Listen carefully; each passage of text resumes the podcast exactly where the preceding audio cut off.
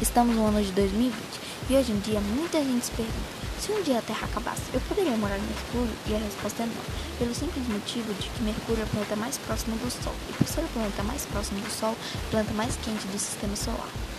Mas se a temperatura de Mercúrio não fosse tão elevada, precisaremos de mais algumas coisas para morar lá, como oxigênio, atmosfera, gravidade e água.